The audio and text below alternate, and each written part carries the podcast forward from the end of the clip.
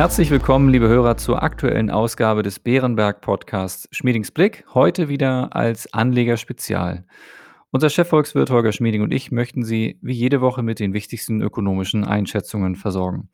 Heute befassen wir uns erneut tiefergehend mit den Kapitalmärkten in Form eben unseres heutigen Anlegerspezials. Als Gast freue ich mich erneut über und auf Professor Dr. Bernd Meyer, dem Leiter unseres Bereichs Multi-Asset und Chefanlagestrategen des Bärenberg Wealth and Asset Managements. Mein Name ist Klaus Newe und ich leite das Wealth Management von Bärenberg in Deutschland. Hallo Herr Schmieding, hallo Herr Meyer. Hallo Herr Newe. Hallo Herr Newe. Beginnen wir mit einem Blick auf die Volkswirtschaft. Wie ist das dritte Quartal bisher gelaufen nach den Informationen, die bereits jetzt vorliegen, Herr Schmieding? Herr Newe, es ist wohl gemischt. Zunächst einmal erfreulich. Im zweiten Quartal ist es noch besser gelaufen als gedacht. So wurde beispielsweise für die Eurozone die Wachstumszahl von 2,0 auf 2,2 Prozent gegenüber Vorquartal nach oben gesetzt. Im Juli aber sehen wir, dass der Einzelhandelsumsatz in der Eurozone nur noch knapp über dem Durchschnitt des Vorquartals liegt. Das gilt auch für die deutsche Industrieproduktion. Für August sehen wir in den Zahlen, dass das Geschäftsklima und Verbrauchervertrauen etwas rückläufig ist, wenn auch noch auf hohem Niveau. Das dürfte sich im September wohl fortsetzen, dieser leichte Rückschlag. Dagegen ist der Arbeitsmarkt robust auf beiden Seiten des Atlantiks. Die Auftragsbücher der Unternehmen sind voll. Also es ist zu befürchten, dass kurzfristig es gewisse Abwärtsrisiken gibt, aber die fundamentale Lage mittel- und langfristig bleibt positiv. Prima, dann zu Ihnen, Herr Mayer. In Ihrem letzten Beitrag in dieser Podcast-Reihe erwarteten Sie einen schwierigen Sommer mit mehr Schwankungen als in der Zeit zuvor. Diese Schwankungen haben mit Blick auf die Aktienmärkte bisher nicht wirklich stattgefunden. Warum kam es nicht zu den Schwankungen? Also was hat dies bisher weitgehend verhindert? Herr Newe, an den Aktienmärkten waren die Schwankungen in den letzten Monaten in der Tat sehr gering. Trotzdem war es an den Märkten kein leichter Sommer. Oberflächlich dominierte eine Risk-on-Stimmung. Westliche Aktienmärkte krochen ohne große Rückschläge von einem Allzeithoch zum nächsten. Unter der Oberfläche dominierte aber lange Risk-off. Anleiherenditen fielen weiter bis in den August hinein. Der Ölpreis erlitt Verluste. Bei Aktien hatten defensive Werte, Qualitäts- und Wachstumstitel die Nase vorn. Zyklischere Titel und Value hatten bis weit in den August hinein das Nachsehen. Sichere Häfen wie Gold und der US-Dollar legten zu.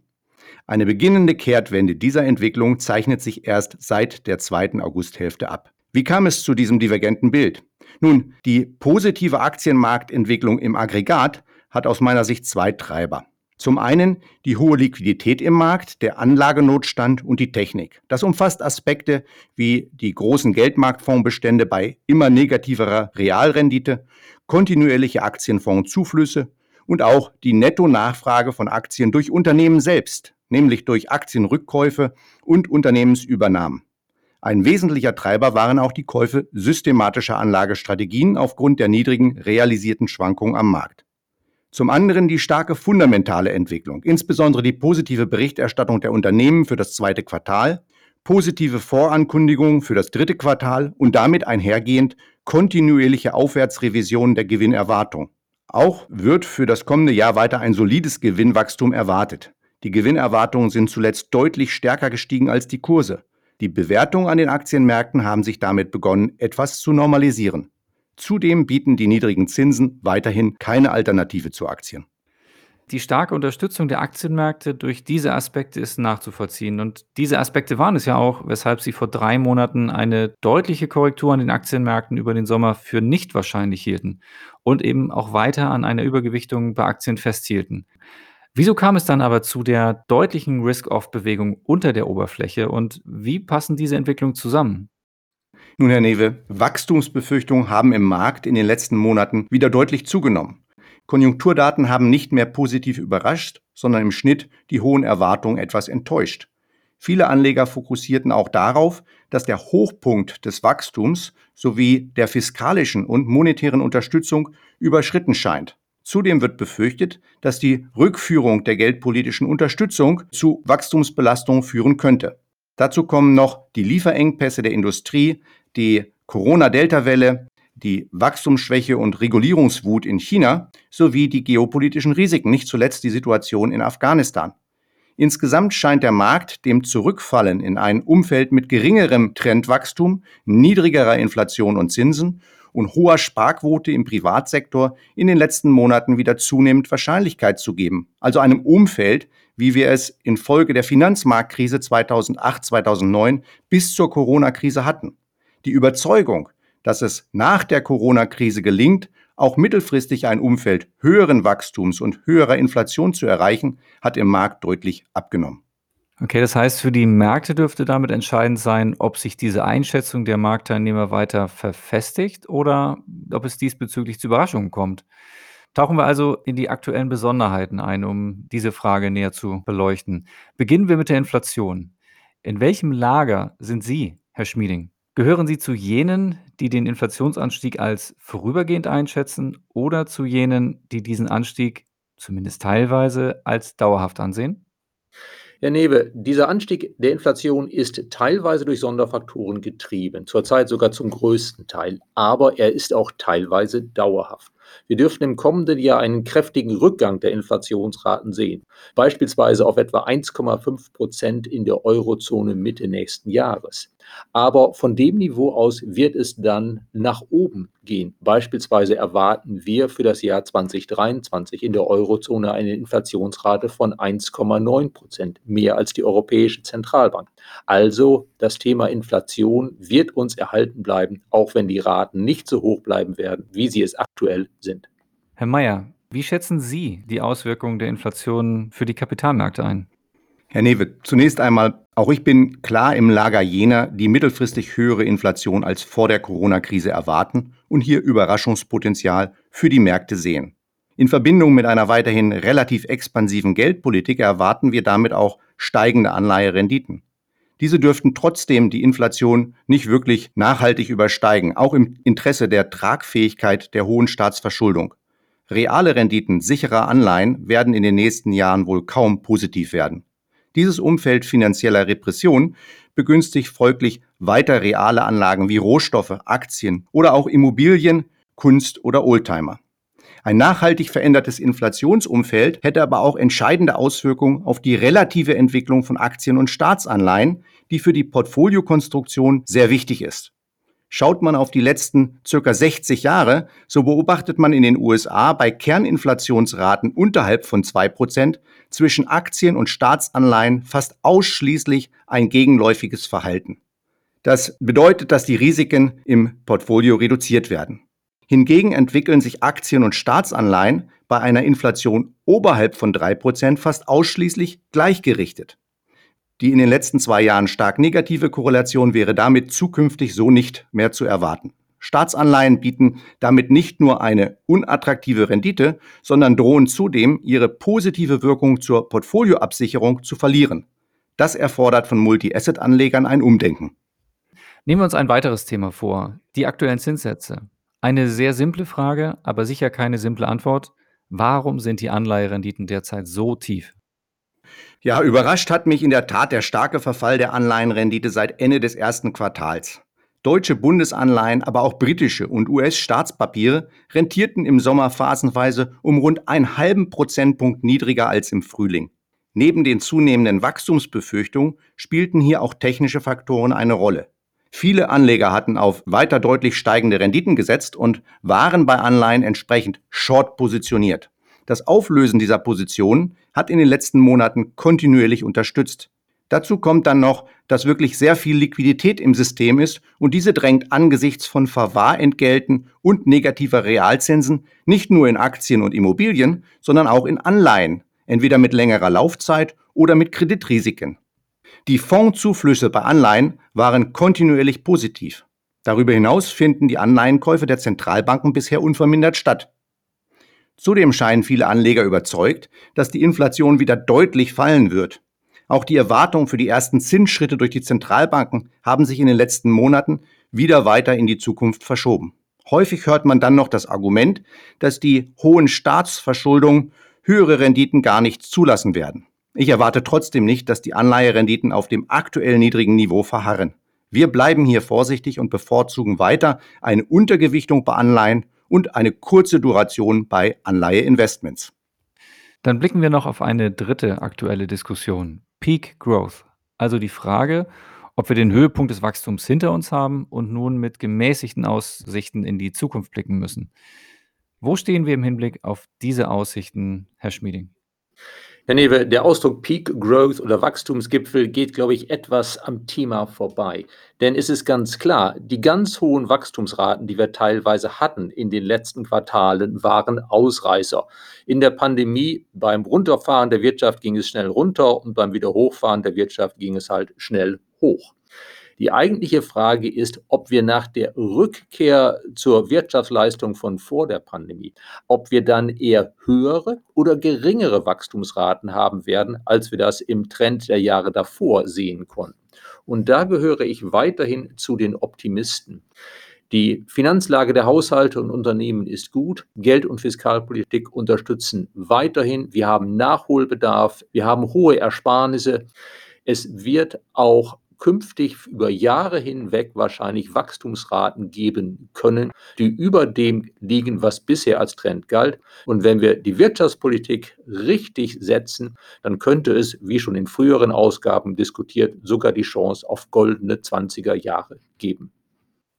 Herr Mayer, man liest derzeit viel über die verzögerte Bedienung von Aufträgen aufgrund von Lieferengpässen und das bremst das Wachstum jetzt.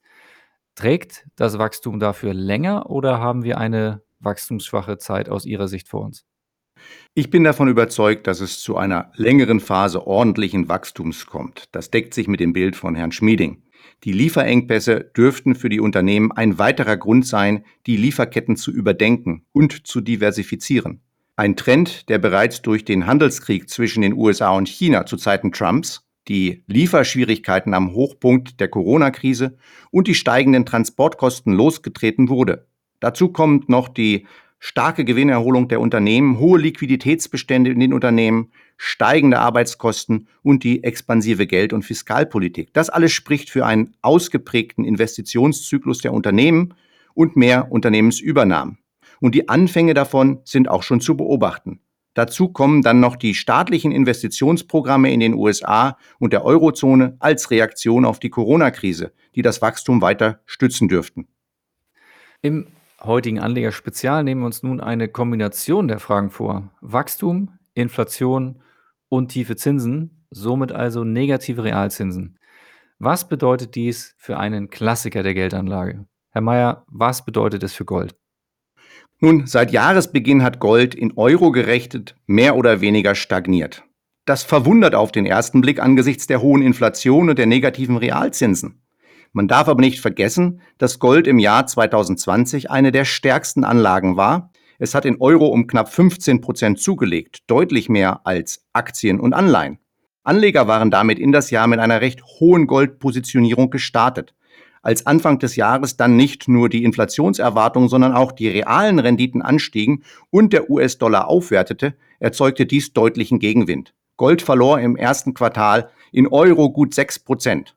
Diese Verluste konnte es in den letzten Monaten fast vollständig aufholen. Die Positionierung von Goldinvestoren erscheint nun eher bereinigt und die Nachfrage abseits der Anleger, beispielsweise aus der Schmuckindustrie, ist deutlich angesprungen. Aus meiner Sicht ist Gold in Zeiten finanzieller Repression und angesichts der von mir erwarteten etwas höheren Inflation weiterhin eine sehr sinnvolle Portfoliobeimischung. Zudem ist es ein wichtiger Diversifikator im Portfolio, da Staatsanleihen als Absicherung wesentlich unattraktiver sind und mit negativer Rendite und im historischen Vergleich begrenzter Diversifikationswirkung. Der Goldpreis nimmt zudem nach der schwachen Entwicklung seit Jahresbeginn eine etwas restriktivere Geldpolitik zum Teil vorweg. Trotzdem ist natürlich das Aufwärtspotenzial begrenzt, sollte es zu steigenden Realzinsen kommen. Ich halte Gold derzeit für recht fair bewertet. Geopolitische Risiken, die mit der Corona-Krise ja sehr in den Hintergrund getreten sind, könnten bei Gold für positive Überraschungen sorgen. Und unter anderem genau für solche Momente halten wir ja auch Gold in unseren Portfolien. Vielen Dank. Für die Detailfragen werden wir nun zum Ende der heutigen Folge wieder etwas breiter. Herr Mayer, bitte geben Sie uns Ihr Fazit all der besprochenen Themen. Was erwarten Sie für die kommende Zeit?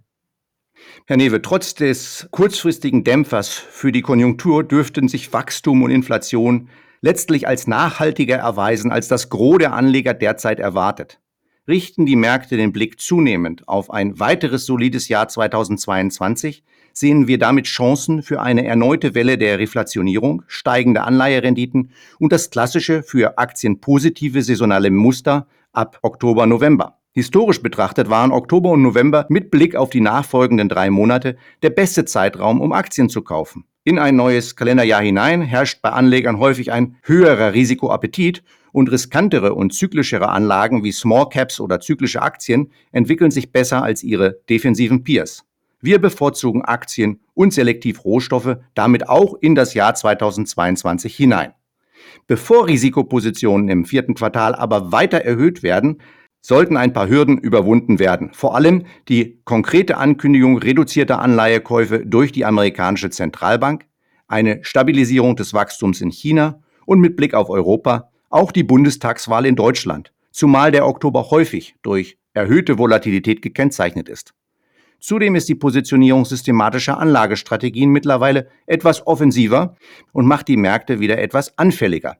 Wir halten vorerst fest an der bestehenden kleinen bis moderaten Übergewichtung von Aktien und unserem Fokus auf qualitativ hochwertige Wachstumstitel einerseits und selektiv Reflationsgewinner andererseits. Alles in allem hat sich das Sentiment der Anleger über den Sommer eingetrübt. Das makroökonomische Umfeld ist aber nach wie vor günstig für Aktien. Die Unternehmensgewinne wachsen stark, die Bewertungen sind deutlich gesunken und der Anlagedruck bleibt angesichts der finanziellen Repression hoch. Pessimismus ist nicht angebracht. Das nehmen wir als Schlusswort, denn wir sind schon wieder am Ende unserer Zeit. Herzlichen Dank Ihnen beiden erneut für die heutigen Einschätzungen. Gerne, Herr Niewe. Sehr gerne, Herr Niewe. Liebe Hörerinnen und Hörer, vielen Dank erneut für Ihr Interesse. Wir hoffen, es hat Ihnen gefallen. Falls ja, empfehlen Sie uns gern weiter. Wenn Sie Fragen oder Anregungen haben, schreiben Sie uns gerne eine E-Mail an schmiedingsblick.beerenberg.de. Bleiben Sie gesund und bis kommende Woche.